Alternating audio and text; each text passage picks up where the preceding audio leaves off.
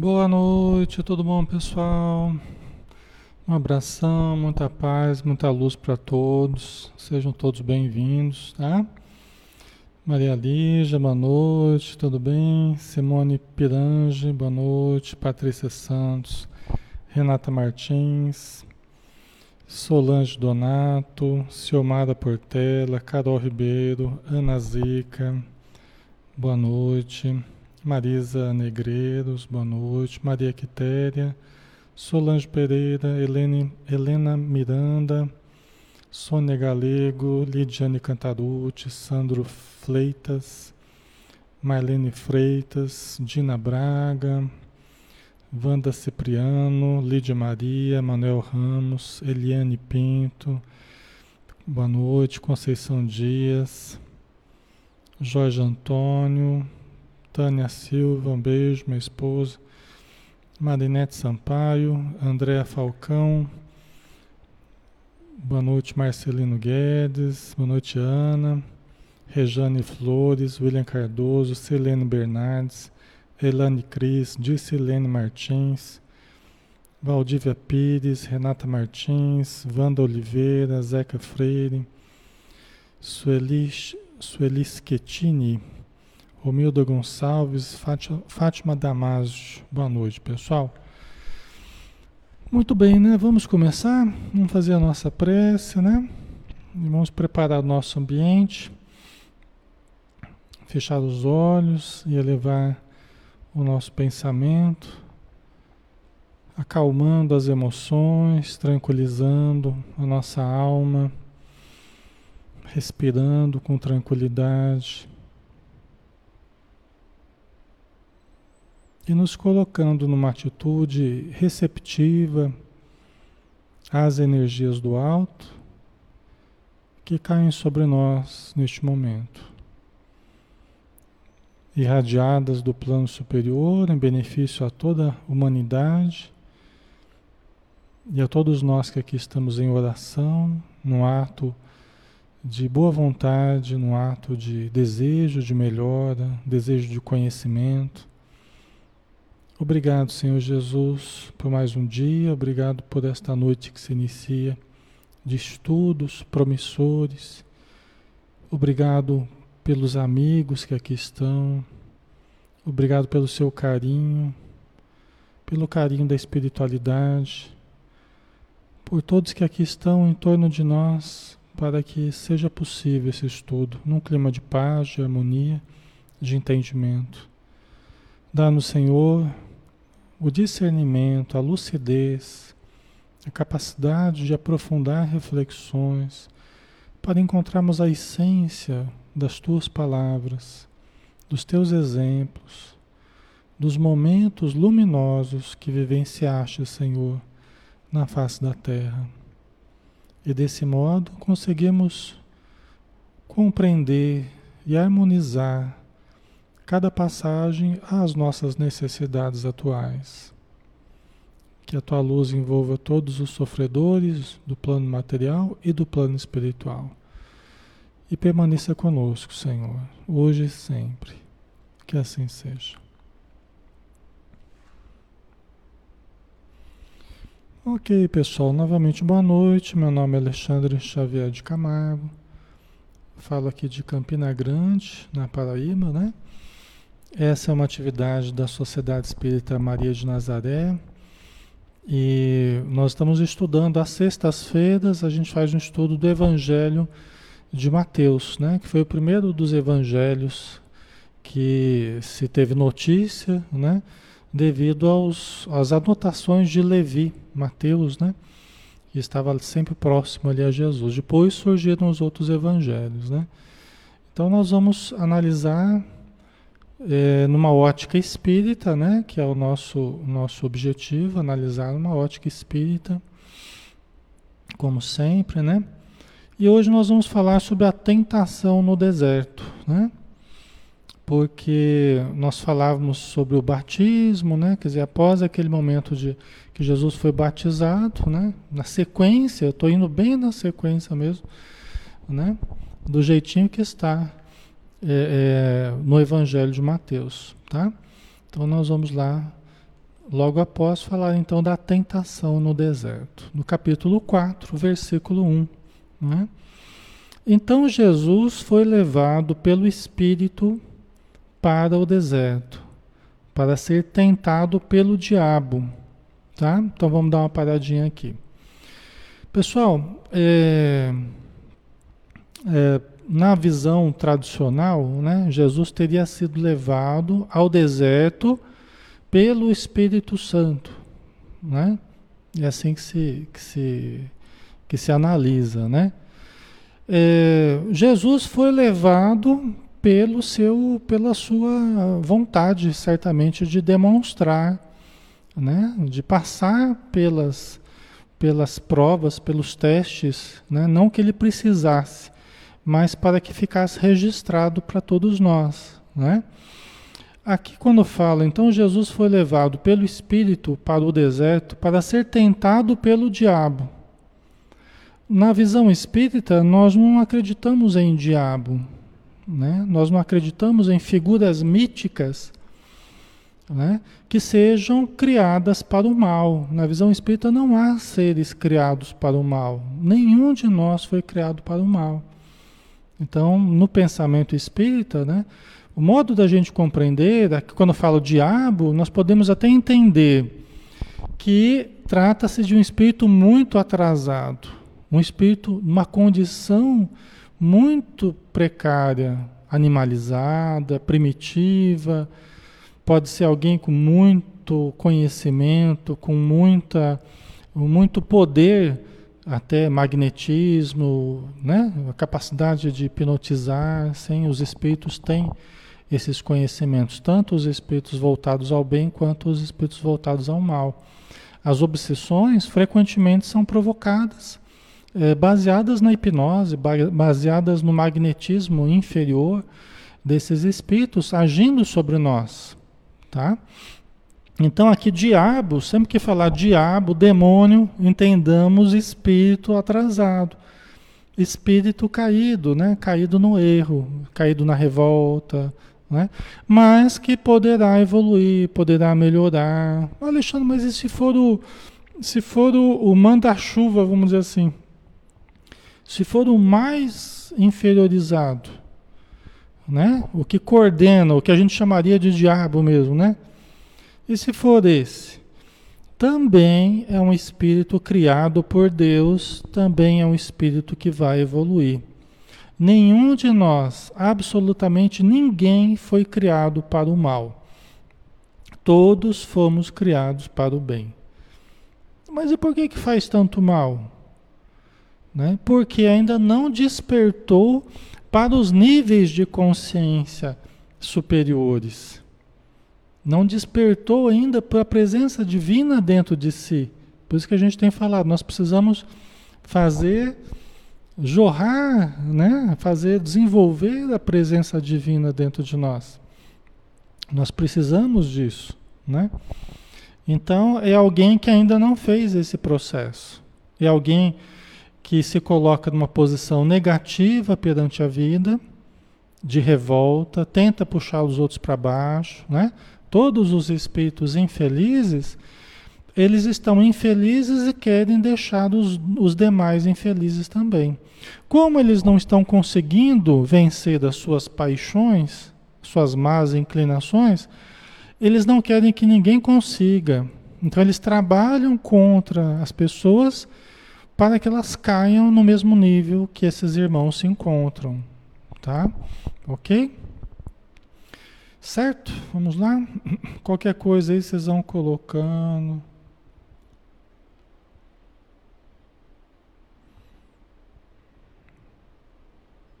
A gente vai tirando as dúvidas. A Renata colocou: trabalho com um amigo que está muito confuso com sua mediunidade. Sempre faço o que posso com minhas inspirações e intuições para acalmá-lo e tranquilizá-lo. Consigo passar paz a ele, mas não sei ao certo se o, se o que falo sou eu ou os espíritos benfeitores. Se é uma coisa boa, Renata, aí nem importa se é você ou se é os espíritos benfeitores, né? O que importa é que você está ajudando, você está tendo condição de ajudar, está inspirada, né? É, é, tendo bons pensamentos. Isso é o que importa, tá? E você está ajudando, que é uma coisa muito boa, né? Muita gente tem mediunidade, muita gente, principalmente nesses momentos de agora, estão passando por dificuldades com a mediunidade, né? Até porque não estão participando das casas espíritas, né? Os espíritos amigos sempre estão ajudando, né? Mas é que tem uma questão também fisiológica, tem uma questão orgânica até da, da mediunidade, né? Que a gente produz um fluxo mediúnico, né? A energia mediúnica, ela é produzida constantemente. Então, não é porque as casas espíritas estão fechadas que a energia mediúnica parou de ser produzida. Só que os espíritos amigos também nos alertam do seguinte, né? É, mesmo que nós não estejamos trabalhando, por exemplo, com a mediunidade nas reuniões mediúnicas, na casa espírita, nós trabalhamos à noite, né? quando nós nos preparamos, quando nós no, né, elevamos o pensamento. À noite, quando nós dormimos, nós nos, nós nos desligamos e participamos de processos de ajuda no plano espiritual. Tá? Então, também é uma forma de usar a força mediúnica e os espíritos sabem também como trabalhar conosco, né? De uma forma é, produtiva, né? Deixa eu só dar uma ajeitadinha aqui, pessoal, só um instantinho.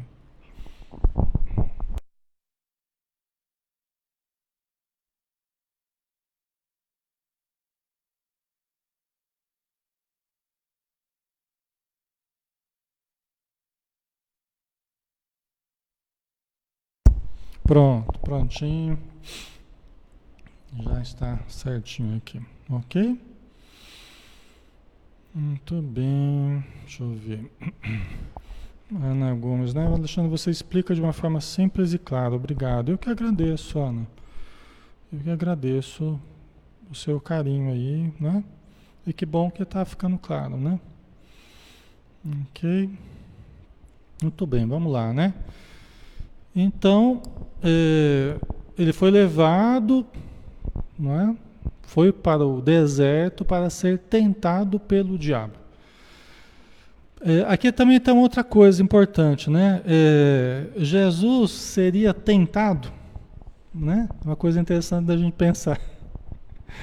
Nós sermos tentados, nós sermos tentados é uma coisa falar que Jesus foi tentado, nós só podemos entender isso, nós só podemos entender isso do ponto de vista de que alguém tentou, alguém tentou influenciá-lo.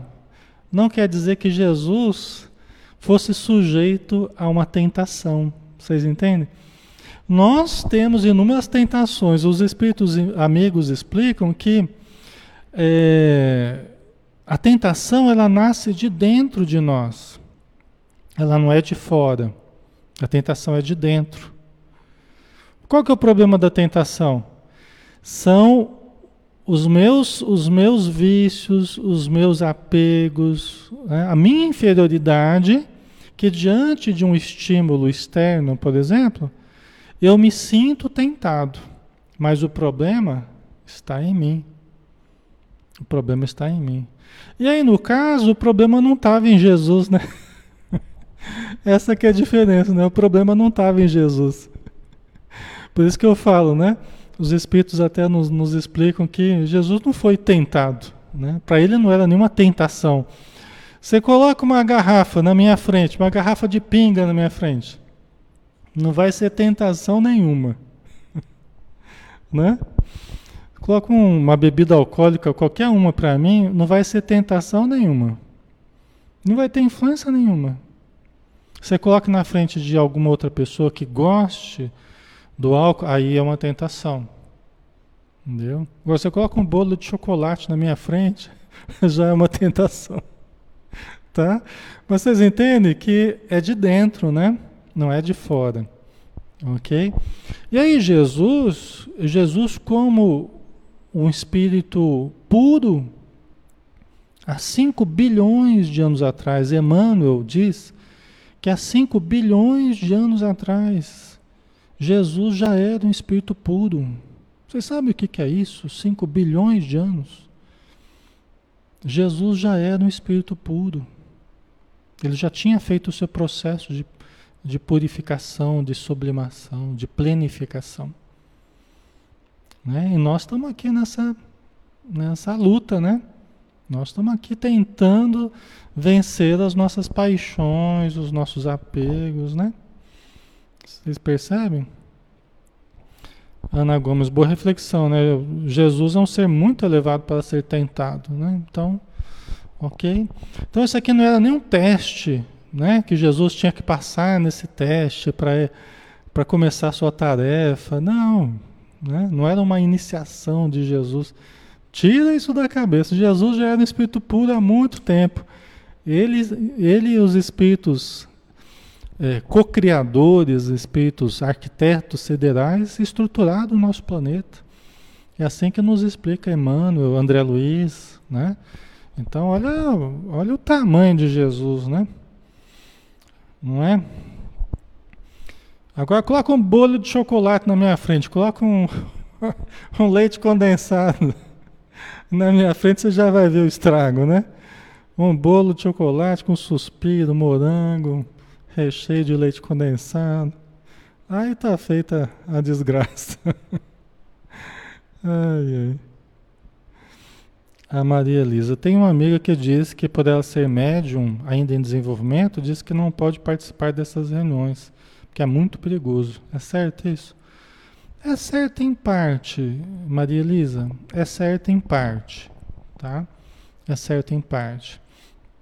É que existe assim um um, um certo exagero cultivado, um certo medo exagerado em torno da questão mediúnica, tá? Eu falo isso porque há muito tempo que eu trabalho com isso, eu sei, conheço o contexto do, do espiritismo, da casa espírita, né? Das casas espíritas. Atendo muitos médiums, doutrinadores, eu sei como é que funciona. Há um certo medo exagerado, né? A mediunidade é algo tão natural, algo tão bonito, e a gente ajuda muitas pessoas a equilibrarem a sua mediunidade através do exercício da mediunidade. Lógico que acompanhado do estudo também, né? Eu prefiro mais uma abordagem teórico-prática, entendeu? Eu faço uma abordagem assim de acompanhamento individual de cada pessoa que chega na casa espírita. Quando tem mediunidade, a gente vai orientando, a gente vai né? É, acompanhando individualmente até que a pessoa tenha condição de ir para a reunião mediúnica para tirar proveito dos benefícios que a reunião mediúnica proporciona, tá? Então, é em parte, em termos, né? Não é exatamente assim. Não é perigoso. A reunião mediúnica é a reunião mais terapêutica que tem na casa espírita. Eu uso para ajudar as pessoas a ficarem bem. Entendeu? É para você ter uma ideia, né? Ok. O Wilson, é, oi Wilson. Alexandre, eu fiz um curso, já trabalhei em sala de desobsessão, só que tem alguma coisa que eu não consigo fazer, que é ler os livros espíritas. Isso é uma falha minha? Ou algo que atrapalha da parte espiritual? Eu amo o espiritismo, não entendo isso, ou não devo me preocupar com isso? Wilson, o espiritismo ele não tem nenhum processo iniciático assim, né? Composto de etapas de graus, você tem que fazer o primeiro grau, o segundo grau, o terceiro grau, não tem nada disso. O que criaram isso aí foram os homens que criaram, não foram os espíritos não, tá? Nem Allan Kardec. Então no, no, o espiritismo é iniciático, tá? Mas o espiritismo tem é, tem conhecimentos importantes para quem vai fazer palestra, para quem vai aplicar passe, para quem vai participar de reuniões de, de desobsessão, tá? Para cada atividade, é lógico que tem conhecimentos importantes que a gente deve ir adquirindo. Se a gente vai adquirir através dos livros, se a gente vai adquirir através de cursos, se a gente vai adquirir né, uma abordagem teórico-prática, aí Aí depende da casa espírita, depende das suas condições também, o que, que funciona melhor para você. O que importa, pessoal, é que a gente vá adquirindo os conhecimentos que a gente precisa. A única coisa que não é legal é a gente se acomodar. Entendeu? A gente se acomodar. Isso não é bom, porque isso vai dificultando a nossa marcha. Isso vai dificultando o nosso caminhar, né? No desenvolvimento natural que a gente precisa desenvolver os conhecimentos, a nossa cultura, né? Usar os termos corretos, analisar as coisas de uma forma correta.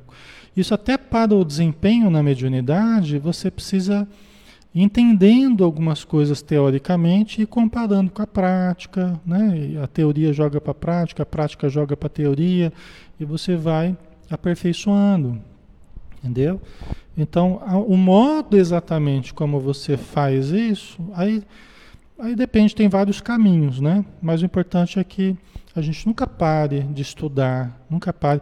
Tem gente que adora assistir vídeo, adora assistir palestra e aprende muita coisa através dos vídeos. Então, vai em frente, né? Tem muitos cursos sistemáticos em vídeos, né? Então vai, vai, vai em frente. Outros já preferem os livros, né? Então, o livro é interessante porque a, a, a literatura espírita é imensa, né? de vários gostos, de vários tipos, né? Para todo gosto, né? Então, o espiritismo ele sempre foi aprendido através dos livros, principalmente. Mas hoje está mudando um pouco a coisa, até a tecnologia está tá mudando um pouco as coisas, né? E a gente vai se adaptando também, tá? A Vitória Cunha, alguns espíritos podem até tentar, né? Exatamente, né, Vitória? Jesus, olha que coisa interessante, Jesus foi perseguido. Jesus foi perseguido do berço até a morte na cruz. Emmanuel chama atenção nossa sobre isso no livro Seara dos Médiuns, quando ele fala é, Obsessão e Jesus. Tem um capítulo lá, Obsessão e Jesus, ou Jesus e Obsessão, eu não lembro exatamente. E que ele fala, ó, do berço até o, até o túmulo, até o, a, a cruz. Né? Jesus foi perseguido. Esteve às voltas com obsessores, com obsessões e com obsediados. Mas Jesus não era obsediado. Entendeu? Ele estava às voltas com obsessores, com obsessões e com obsediados, mas ele não era obsediado. Entendeu? Ele não era obsediado. Aí que está uma diferença importante que a gente precisa considerar entre sermos perseguidos e sermos obsediados. Nós podemos ser perseguidos, nós não temos como evitar. Você vê, nem Jesus evitou de ser perseguido o tempo todo né? rondado pelos espíritos malfazejos, né? pelos obsediados, pelas obsessões, mas deixarmos a obsessão se instalar na nossa mente, aí, aí é outros 500, aí é outra história. É o que a gente fala, a gente não pode impedir que os pássaros rondem a nossa cabeça, mas nós não precisamos deixar que eles façam ninho em cima dela. Aí é diferente. Percebem a diferença?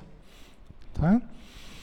Então, a gente pode sentir os espíritos, podemos ver os espíritos, podemos até passar por certas provações que eles criam. Eles criaram para Jesus provações, provações assim, dificuldades, tá? Né? Mas Jesus não se deixava entrar. A sua luz, o seu amor, a sua atitude, sua consciência não permitiam que ele entrasse em obsessão, né? Ok? A vilania depende de cada um, depende de cada um. Depende de cada um. Entendeu? Às vezes a carga de aflições que a gente traz do passado é uma carga grande, mas é do tamanho que eu suporto. Ela não é maior do que as minhas forças. Eu que criei, eu tenho condição de, de desfazer também. Então depende de mim, depende da minha boa vontade, né? Se eu criei mais confusão, para mim, eu preciso mais vontade para desfazer as confusões. Mas eu vou ter o tamanho que eu consigo lidar. Tá?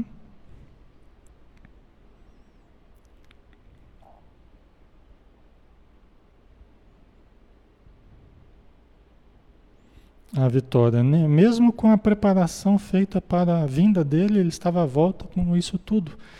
Exatamente. Inclusive, Vitória, é, não era uma coisa alheia. A gente às vezes vê a obsessão, a presença dos espíritos, como se fosse algo assim que não devia acontecer. Tem gente que até fala, como Deus permite que os espíritos fiquem perto da gente? Como se fosse uma coisa alheia à natureza da vida, alheia às nossas necessidades. E não é. E Jesus, inclusive, permitiu que fosse desse jeito, que ele estivesse às voltas ali com obsessores, né? essa tentação que a gente vai falar aí, é, para demonstrar que nenhum de nós vai estar é, é, isento, vivendo no mundo isento das influências. Ele mesmo veio dar o, veio dar o exemplo. Nós vamos conviver com esses irmãos, porque nós também desencarnamos e também ficamos aqui na matéria convivendo com outros que estão encarnados também. Faz parte da natureza, faz parte da lei da vida. A vida continua. Né? Então, aqueles que perdem o corpo físico continuam vivendo apegados à matéria, apegados às paixões, aos vícios. Entendeu? Então, Jesus veio demonstrar. Não é? E nós vamos ver na vida de Jesus que ele veio dialogar com esses irmãos, ele veio conversar, ele veio libertar, né? ele veio tratar obsessões. Por isso que não é algo que tinha que estar fora, né, Vitória? Não é algo que. uma coisa inconveniente. Não era inconveniente, isso aí está na essência da nossa natureza espiritual. Ok? Compreendermos isso Sabemos como lidar, sabemos como doutrinar, sabemos como tratar, está na essência do que somos. Muitas vezes já fomos nós os obsessores. Hoje, talvez a gente não tenha, aqui encarnado nessa vida, a gente não tenha essa índole obsessora, mas nós já passamos em outros momentos por situações assim, entendeu?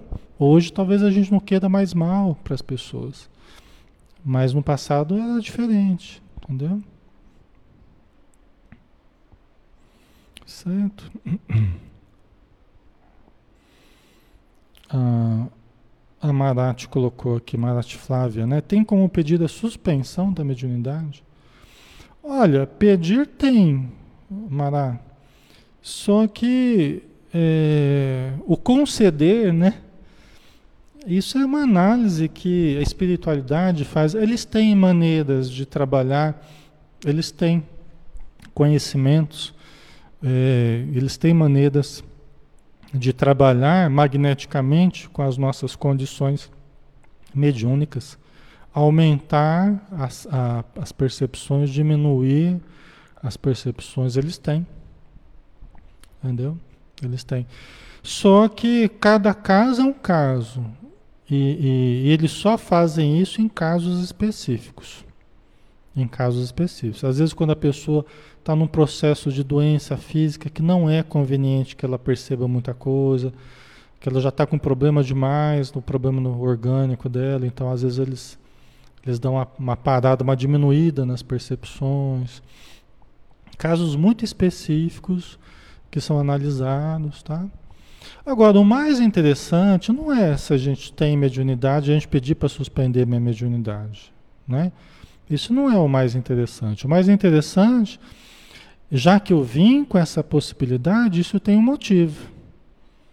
Né? Devo ter vindo também, certamente, com seres que vieram junto a mim para eu ajudar através da mediunidade. Aí, se eu peço para tirar a mediunidade, como é que eu vou ajudar essas pessoas que vieram junto comigo, ligadas a mim? Eu vim com o compromisso de ajudá-los. Aí eu perco esse recurso de ajudá-los. O que, que vai acontecer comigo? eu começo a sentir a presença deles, às vezes em forma não de percepções mediúnicas claras que poderia ajudá-los, tal, mas às vezes eu começo a sentir a, a energia doentia deles transformando em sintoma físico, em doença física para mim, né? E aí a coisa fica mais difícil, entendeu? Ou simplesmente não consigo ajudá-los, tá? E aí eu, essa vida eu perdi uma importante possibilidade que eu tinha de ajudá-los, tá? A gente tem que pedir confiança, pedir conhecimento, pedir boa vontade, força, coragem para enfrentarmos, para conhecermos e, e, usarmos, né? Tá? Ok. André Falcão, qual a nossa obrigação como médium? É, procurarmos ficar bem e usarmos bem a nossa mediunidade, tá? Buscarmos o conhecimento, né? E aplicarmos bem a nossa mediunidade. Mantermos uma vida moral, reta, né? É, para nos mantermos equilibrados e podermos usar bem a mediunidade, tá? Esse é o nosso dever, para ajudarmos, né? Certo? A Carol colocou aqui: sinto muito forte a energia, tem dias que me sinto muito mal. Tinha sonhos e acontecia, mas sonhos e acontecia, né? Aquilo que você tinha sonhado. Mas fiquei com muito medo e pedi a Deus para não sonhar mais, né? Então, é, às vezes a gente a gente está acontecendo muito isso, a gente pede, ah, Senhor, eu não quero mais perceber isso, não. E às vezes acontece de diminuírem ali. Uma vez eu fiz isso, eu, eu, eu, queria muito lembrar, não lembro muito dos sonhos, assim, só uns e outros de vez em quando. Mas eu pedi uma vez para eu lembrar dos sonhos, né? Senhor, que eu possa lembrar dos sonhos tal. E aí no mesmo dia que eu, na noite, né, que eu fui dormir e tal, naquele, naquela noite eu já, no dia seguinte eu já acordei lembrando de uns três, quatro sonhos, assim, numa cacetada. E eu já passei o dia assim pensando, aqueles sonhos marcaram, né? Porque tem sonho que marca na gente, né? A gente traz uma sensação mais forte daquele sonho e tal.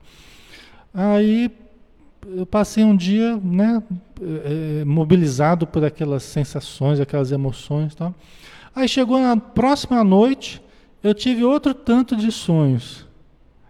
Eu já fiquei, aí foi juntando aquelas impressões da primeira noite, depois da segunda.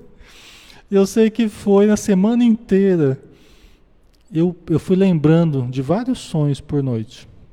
Foi uma lição que os espíritos me deram, né? Eu sei que chegou no final da semana eu já estava pedindo, pelo amor de Deus, que eu não queria mais lembrar de sonho nenhum. Cancela o pedido dos sonhos que não está ajudando, não. Eu estou com a cabeça cheia de, de coisas, né? Que eu não consigo entender, sentimentos que eu não consigo processar. E foi interessante que a noite que eu pedi, ó, cancela o pedido. Eu já aquela noite eu já não lembrei praticamente nada, já dormi tranquilamente. Então a gente precisa tomar cuidado que a gente pede, né? Porque frequentemente a gente não sabe o que a gente está pedindo. E o que a gente está tendo é aquilo que a gente precisa, né? Se a gente se a gente estiver indo com equilíbrio, né, com bom senso, buscando bem, os espíritos sabem o que colocar na nossa vida e o que tirar também. Eles sabem, eles sabem nos conduzir, né? Nosso espírito protetor vai, eles vão nos conduzindo, né? A gente tem que estar bem intuído. E aí eles vão nos conduzindo, né? Então a gente precisa tomar cuidado, que a gente pede que pode pode se realizar. Cuidado aí, viu? Hoje em dia eu peço ao Senhor que eu possa lembrar só aquilo que me ajude, hein? por favor. que eu possa lembrar só aquilo que vai fazer bem para mim, aquilo que vai ser útil para mim, né? Então se for para fazer prece eu faço assim, né? Negócio de pedir qualquer coisa não dá não. OK? E aí então, por 40 dias e 40 noites esteve jejuando, depois teve fome. Mas também, né, depois de 40 dias e 40 noites, e depois Jesus teve fome, né? Interessante, né? A gente pensar assim, isso, como é que Jesus, como é que eles ficaram sabendo para colocar no, no evangelho aqui de Mateus, né? Por exemplo. Será que Jesus comentou com alguém essa história que aconteceu?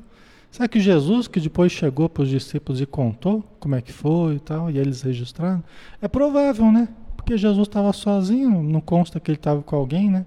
Só estava com o diabo, né? Com, com o espírito infeliz perto dele, né? Então, Jesus passou por esse processo de, de, de jejum, né? É, E muitas pessoas usam, né, muitos processos iniciáticos na história sempre usaram jejum e oração, diminuir as expressões da matéria para aumentar as expressões do espírito. Isso sempre foi utilizado.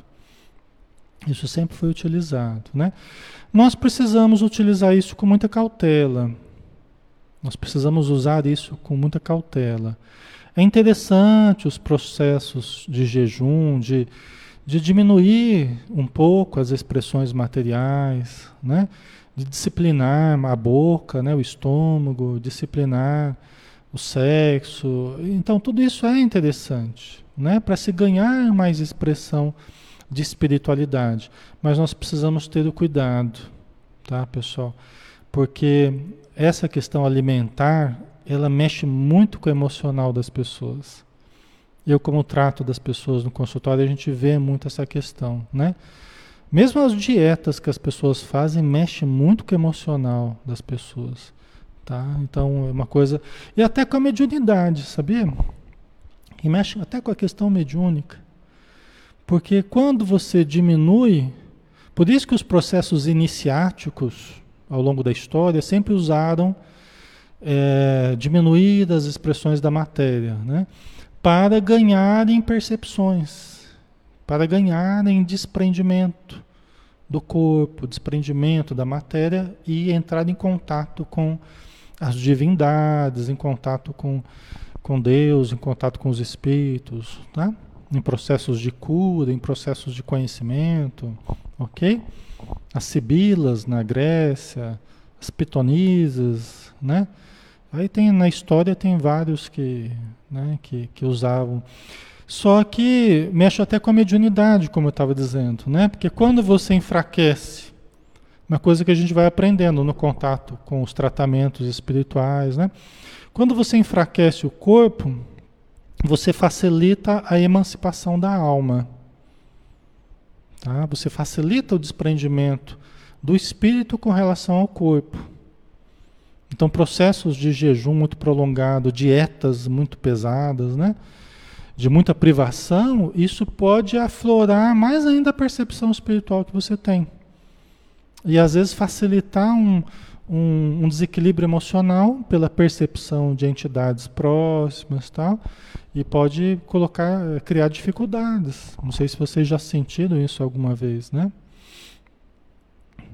Mas isso é uma das coisas que a gente precisa tomar cuidado assim como o uso de remédios também, os ansiolíticos, né? Tipo Rivotril, que anestesia muito o corpo, favorece a mediunidade. Só que de uma forma meio desequilibrada. Tem muitas pessoas aí que nem teriam propriamente mediunidade, mas pelo uso de ansiolíticos, altas doses de Rivotril ou outros benzodiazepínicos, tá? anestesia o corpo, né? A pessoa quer dormir, quer acalmar, né? Só que realmente anestesia o corpo e o espírito se liberta. Só que é, é, passa o dia meio deslocado, né? O espírito com relação ao corpo. E às vezes até com lapsos de consciência, com lapsos de memória, entendeu? Às vezes até facilitando a, a incorporação de espíritos que se aproveitam dessa dessa maior emancipação da alma. Você vê que coisa, né? Mas vamos voltar aqui a Jesus, né? Vamos lá. Então, aproximando-se o tentador, que achava que ia tentar Jesus, né? Que a gente já viu que não ia tentar coisa nenhuma, disse-lhe: Se és filho de Deus, manda que estas pedras se transformem em pães. Né? Então, manda que você está com fome, não está? Você não quer satisfazer a tua, a tua fome? Né? Quer saciar? Então, transforma essa pedra em pão. Você não é filho de Deus? Mas aí Jesus respondeu com uma citação lá de Deuteronômio 8:3, eu até coloquei ali, né? Está escrito: não só de pão vive o homem, mas de toda palavra que sai da boca de Deus. Olha que interessante, né? Aí dá margem a um monte de reflexões. Se a gente for parar para analisar, dá margem a um monte de coisa, né? Não é só satisfazer os nossos desejos. A gente não vive, a gente não deve viver só de satisfazer os desejos. Mas de toda palavra que sai da boca de Deus. Jesus, quer dizer, a gente tem que ver qual é a vontade de Deus. Né? Nós precisamos sempre perguntar, peraí, como é que, o que, que Deus quer de mim nesse momento? Né? Não o que, que eu quero e que Deus não está me dando.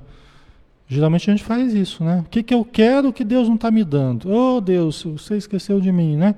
O que, que Deus quer de mim? Né? Jesus teve um certo momento, né? Que uh, os discípulos pegaram lá umas, umas, espigas lá no meio do caminho, começaram a comer as espigas, devia ser duro para chuchu, né? Mas eles começaram a comer e tal, não sei se fizeram fogo ali, alguma coisa. E aí perguntou, senhor, o senhor não vai comer? Jesus só estava olhando, né? Eles comerem. Aí ele falou assim, uma comida eu trago comigo, que é fazer a vontade do meu Pai que está nos céus. Olha que bonito. Né? Uma comida eu trago comigo, que é fazer a vontade do meu Pai que está nos céus. Né? Quer dizer, quando a gente está conectado com Deus, né? Aqui agora a gente está conectado com Deus, né? Às vezes você está com fome, até passa fome, porque você está né, sentindo aquela energia boa, você está né, é, é, é, absorvendo aquela força que os espíritos trazem para a gente e tal, né? Quando você faz caridade, quando você vai ajudar as pessoas, vai doar comida, roupa, é tanta energia boa que a gente recebe das pessoas, que é uma grande comida, né? É um grande alimento. A dona Laura, no, a mãe do Lisas, né, no livro Nosso Lar, ela fala que o amor é o alimento das almas. Né? O amor é o alimento das almas, né? né? A Maria Lígia voltando ao conhece a ti mesmo, quem sou eu, qual é o melhor caminho a seguir, né? É, que são coisas que a gente tem que estar tá o tempo todo buscando dentro da gente, né? Buscando Deus interno, Deus interior, né? E nos questionamos, Senhor, o que que o que, que eu preciso fazer nesse momento, né?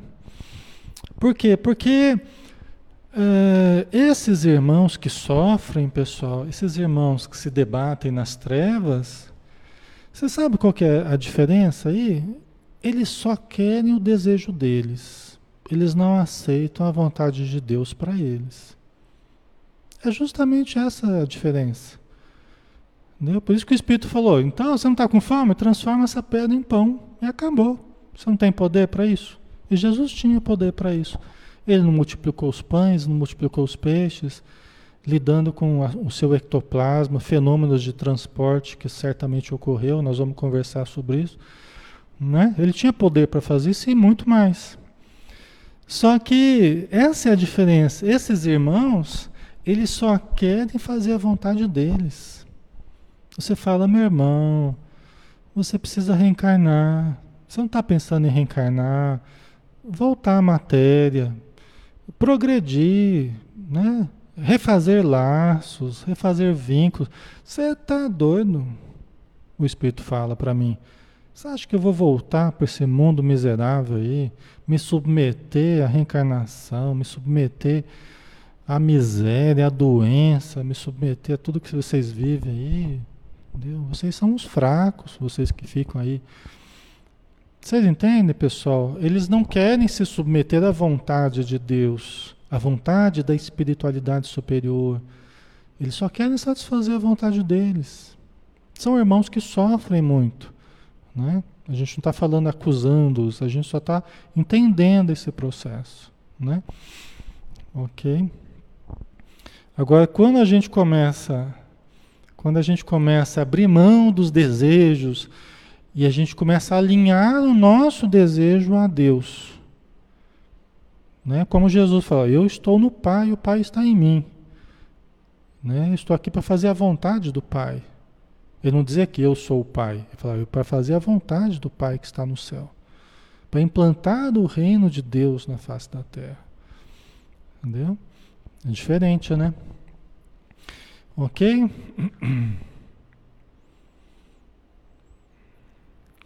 Ana Gomes, né? Ajudar faz muito bem a quem ajuda e desde que seja feito de coração, exatamente. Não é? O Wilson, que estamos vivendo hoje cai bem essa mensagem de Jesus, pois a humanidade estava deixando Deus em segundo plano e hoje em, estamos pedindo ajuda de Deus Pai Celestial, pois a humanidade vive dependendo do dinheiro, infelizmente. Pois é. Pois é. Você sabe que eu tenho conversado com espíritos sofredores. A gente continua atendendo, né? Eu e minha esposa, a gente continua atendendo, porque ela é médium, né? E a gente precisa continuar a trabalhar com a força mediúnica dela, tal. E mesmo sozinhos, mas a gente faz, né? Uma coisa que a gente já fez muito e continua fazendo.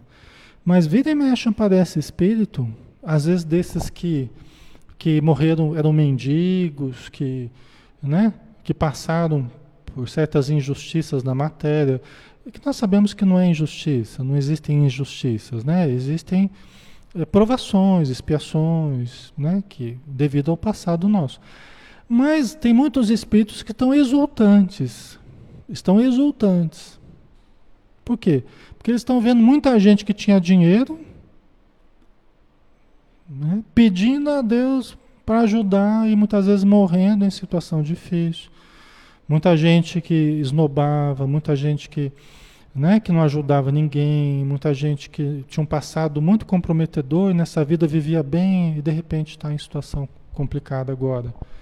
Né? Então tem muitos espíritos que estão exultantes, não quer dizer que estão certos, mas só para vocês entenderem né, que nós, nós não podemos cair nessa insensibilidade. Né? Nós não podemos cair nessa falta de caridade, porque eles se sentem jubilosos em ver, ah, finalmente, finalmente eles estão sofrendo o que precisa. Né? E, e, lógico, nós vamos mesmo passar o que nós precisarmos, né? Mas que nós também aprendamos nesse momento a, a fazer o bem, né? que é o que vocês estão falando aí. Né? Ok? Então vamos lá, mais um pouquinho. nem só de pão vive o homem, né? Às vezes a gente corre tanto atrás de, das coisas materiais, né?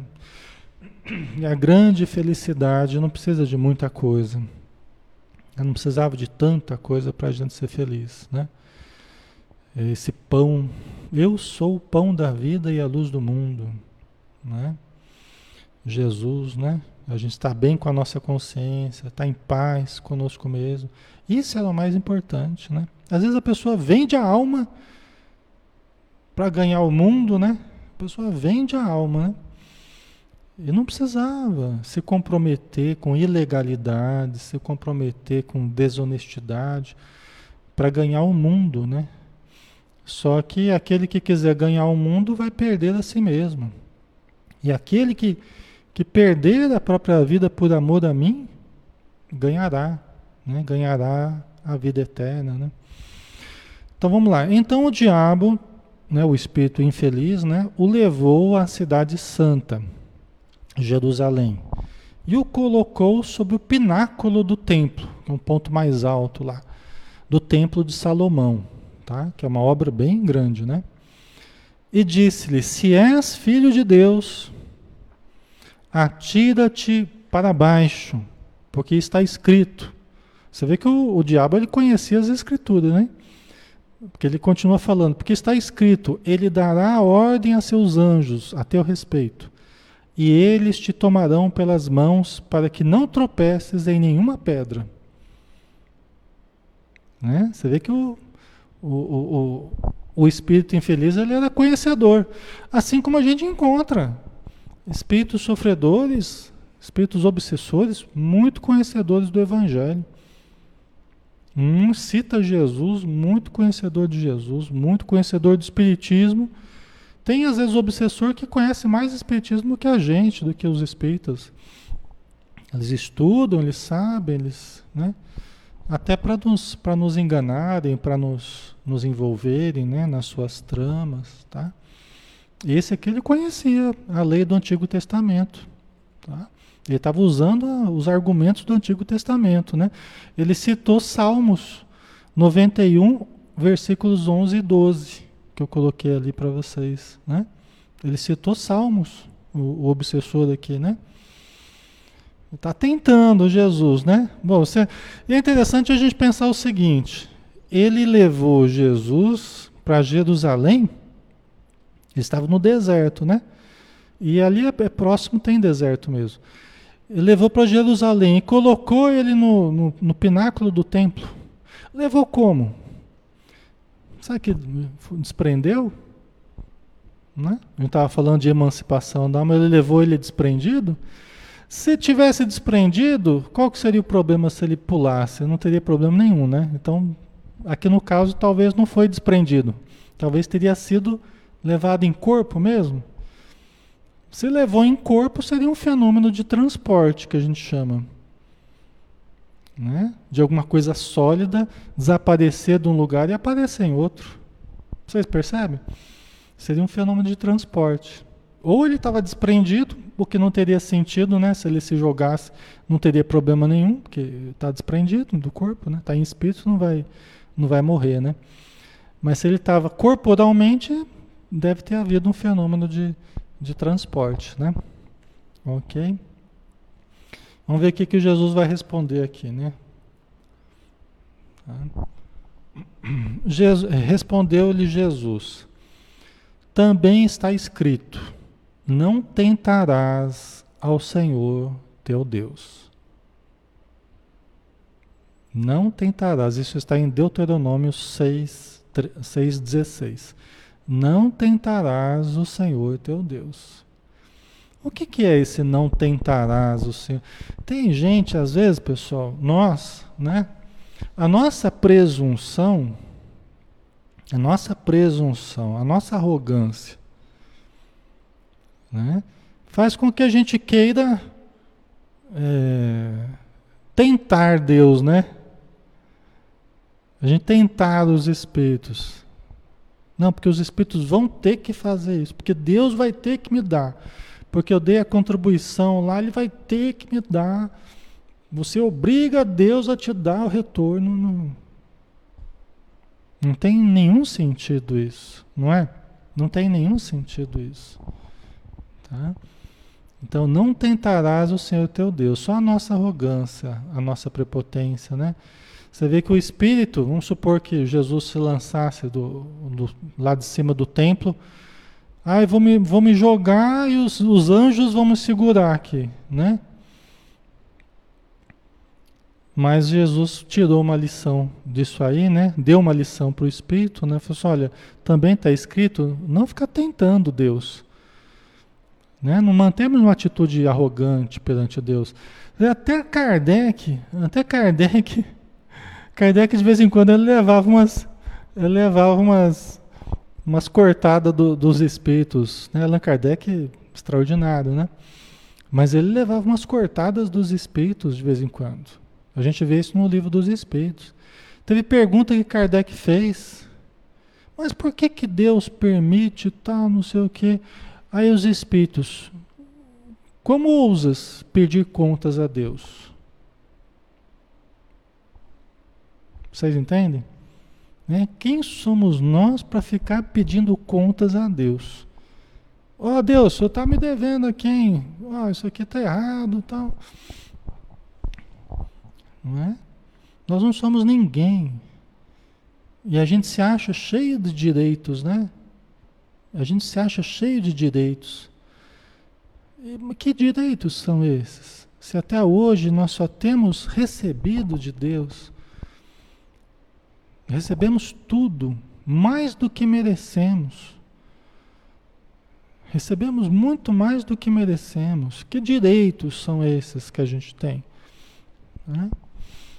Então, muito da nossa mágoa, muito do nosso rancor, muito da nossa Má vontade é fruto da nossa arrogância, né?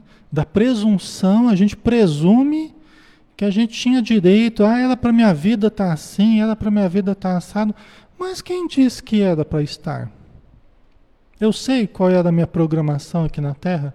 Eu sei o que, que eu tinha que sofrer aqui na Terra. Para dizer era para minha vida estar tá assim, era para estar assado, era para estar, era para estar casado, rico, não sei o que, tal, saudável. Olha como é que eu estou aqui, né? Então nós não sabemos. Nós temos que ter a certeza de que Deus, absoluta perfeição, nos dá tudo o que nós necessitamos, muito mais do que merecemos, mas tudo o que nós precisamos para vivermos uma vida consentânea, para evoluirmos, né? Nós temos o que nós merecemos, né? O que nós necessitamos, né? Então isso deve nos acalmar, né? Deve nos acalmar sempre que a gente estiver Sabe, se ficando indignado, que não, não é para minha vida estar tá assim. Eu não lembro, eu não lembro da minha programação.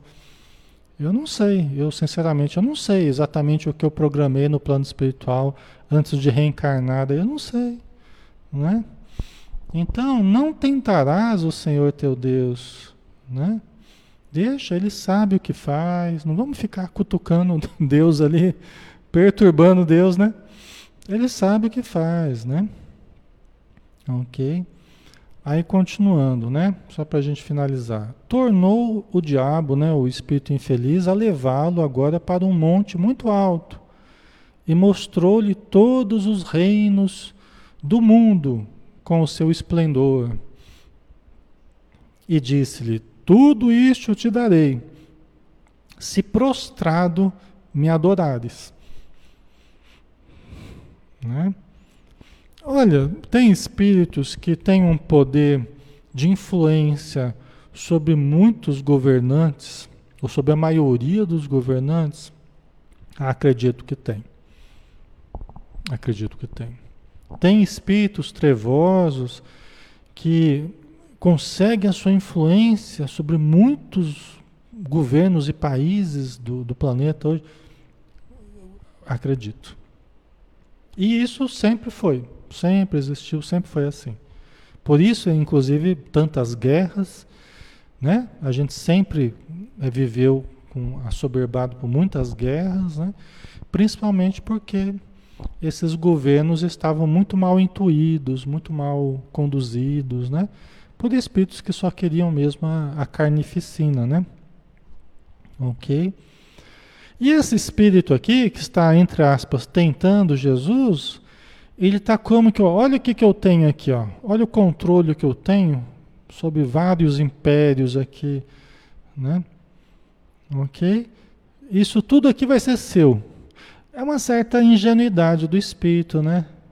É uma certa ingenuidade do espírito que não sabe, na sua, na sua limitação de conhecimento, na sua limitação de entendimento, de compreensão, que não sabe que tudo isso já é de Jesus. Né? Que tudo, nós estamos aqui só com a permissão de Jesus. Até o próprio Espírito que está falando com ele. Né? Ninguém está aqui sem a permissão e sem o auxílio de Jesus. Então ele não tinha nada que dar a Jesus, né? Por quê? Porque Jesus é que é o dispensador para toda a humanidade. Né? Ele quis fazer uma barganha, né? Ele quis fazer um somebody love, né? Ó, oh, te dou aqui o, esses reinos aqui, mas você tem que ficar sob o meu controle. Não vem querer bater de frente comigo, não. Né? Não vem querer bater de frente comigo, não. Você tem que estar submetido a mim. É bem egóico, né? É bem do ego, né? É bem do ego de querer se sobrepor, né? É, mas Jesus não estava à venda, né? Jesus não estava... É, aquele que tudo possui não precisa de nada, né? Aquilo que já é, né? Jesus já era, Jesus já era um espírito né, governador da terra, né? Joana de Ângeles chama Jesus do rei solar, nós não sabemos ao certo, né? Mas talvez Jesus seja o governador do próprio sistema solar, nós não sabemos. Ela chama ele do rei solar. A Joana de Ângeles. Não sei se é uma força de expressão ou se é de fato, né? Vocês entendem? Então, o, o espírito jogou um verde lá, né? Jogou a intenção dele, né? Muitos espíritos chegam para a gente e falam assim, Alexandre, obsessores, né? Porque a gente acaba atrapalhando, de certo modo, os planos deles, tal, de obsediar, de adoentar as pessoas, tal. E aí eles não conseguem no, nos derrubar, não por nós, mas pela ajuda que a gente tem, né? E aí eles começam a querer fazer barganha. Olha, por que, que você não desiste esse negócio de centro espírita? Desiste. Né? Vai embora, sai de Campina Grande, volta lá para o Paraná. Desiste, o que, que você está fazendo aqui? Não tem nada que fazer aqui. Né? Eu te dou paciente, eu te dou não sei o que, dinheiro, quer dinheiro? Dou dinheiro. Quantas e quantas vezes eu já ouvi ofertas Ofertas e ofertas e ofertas dos obsessores. Eu falo, oh, eu agradeço, meu irmão, seria bem-vindo. Toda ajuda é bem-vinda. Então, mas não, eu estou brincando, né? Mas não, né? A gente nunca se colocou para barganhar com espíritos que a gente tem que ajudar, tá? Então, é, né? Acho que está ficando claro, né, pessoal? Não é? Acho que está ficando claro qual é a ideia aqui, né? Ok. Vamos ver o que, que Jesus vai responder, só para a gente finalizar, né? Aí Jesus lhe disse: Vai-te, Satanás. Satanás em hebraico significa adversário, tá? Não é aquela figura mítica, chifre, rabo, não. Né? Mesma coisa que o diabo, adversário. Todo aquele que se volta contra o mal se torna adversário, se volta contra o bem, desculpa, se torna adversário do bem, né? Então, vai-te adversário, né, Satanás, porque está escrito: ao Senhor teu Deus adorarás e só a ele prestarás culto. Está em Deuteronômio também 6:13, né? Né? Você vê a decisão, a hora, aí é hora que a gente tem que ter aquela decisão firme. Aí é a hora que você tem que dar o testemunho. Aí é que você demonstra, você recebe várias sugestões infelizes, vários convites infelizes, né? Várias ideias infelizes ali rondando você para uma isca, né? Para ver se você pega. Aí é a hora de você afirmar o teu compromisso com o bem, com a gratuidade do, da caridade, né? da cura, dos tratamentos espirituais, aí é a hora que você reafirma a tua seriedade, né? E que nós estamos fechados com Deus, nós estamos fechados com a espiritualidade, né? É a hora que nós estamos ali para dar ouvidos ao bem, não aceitarmos as promessas, as induções do mal. Não tome empréstimos ao mal. Não tome empréstimos ao mal. Né?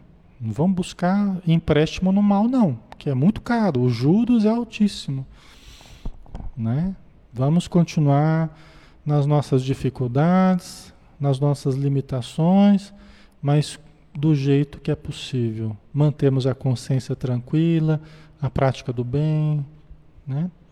Isso é mais importante, tá? Do que a gente se comprometer com desonestidades, né?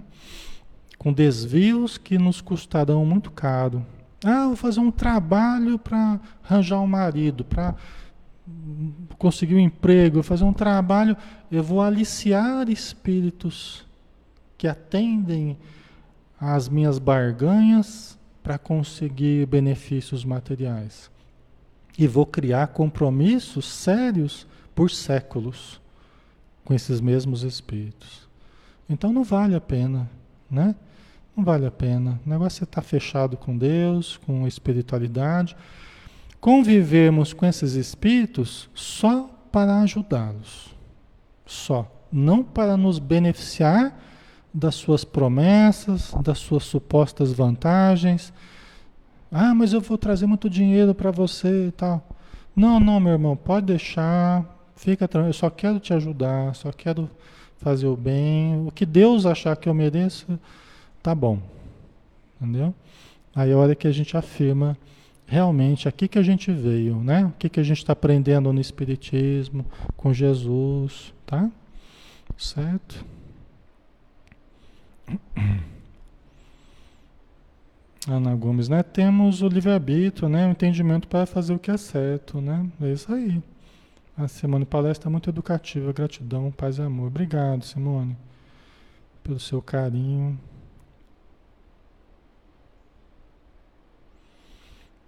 Os atendimentos. A, Renata, depois eu falo para você, Renata, né? Eu atendo sim. Com terapia online, eu atendo. Sempre atendi há muitos anos, né? Mas ok, né, pessoal? Deixa eu ver aqui como é que tá. É, aí nós acabamos por hoje. Oh, deu certinho aqui o horário, né? Graças a Deus. Acho que ficou claro, né, pessoal? Né? Acho que ficou claro. Por isso que é importante a gente estudar Jesus, né?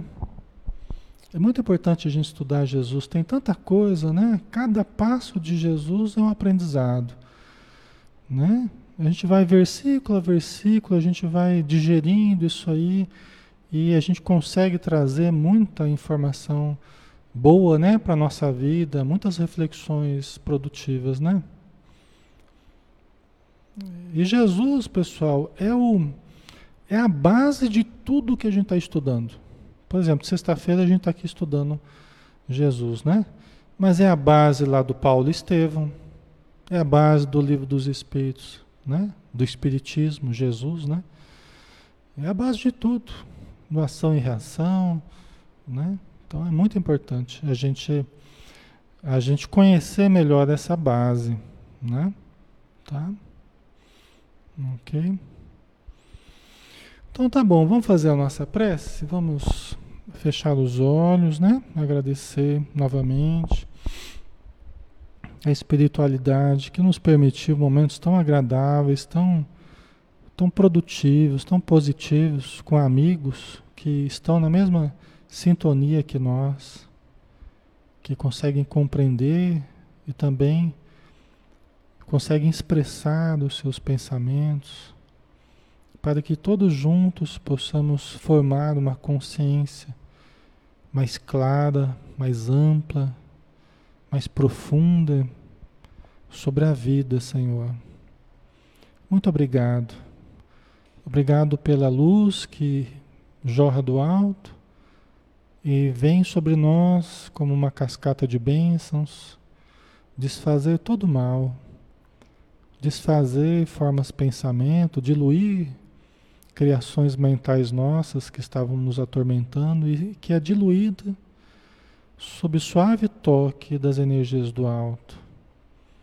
As energias que vão adentrando o sistema nervoso, o cérebro, os nervos, limpando, desintoxicando o nosso corpo, o nosso perispírito, limpando a nossa alma, um verdadeiro banho de luz, para que possamos dormir uma noite refazedora das energias do corpo e também das energias da alma, através da convivência com os bons espíritos. Abençoa todos os lares e todos os irmãos e irmãs que estão conosco. Se conosco, Senhor, mais uma vez, que assim seja. Ok, pessoal, novamente obrigado, tá? É sempre muito bom estar com a nossa família aqui, né? Pessoas tão queridas como vocês aqui que nos ajudam tanto nesse momento, participando, lembrando coisas, tá? Acrescentando. É, me desculpem não responder tudo que vocês colocam, estou tentando depois, né? Respondê-los, tá? Mas fiquem com Deus. Um grande abraço.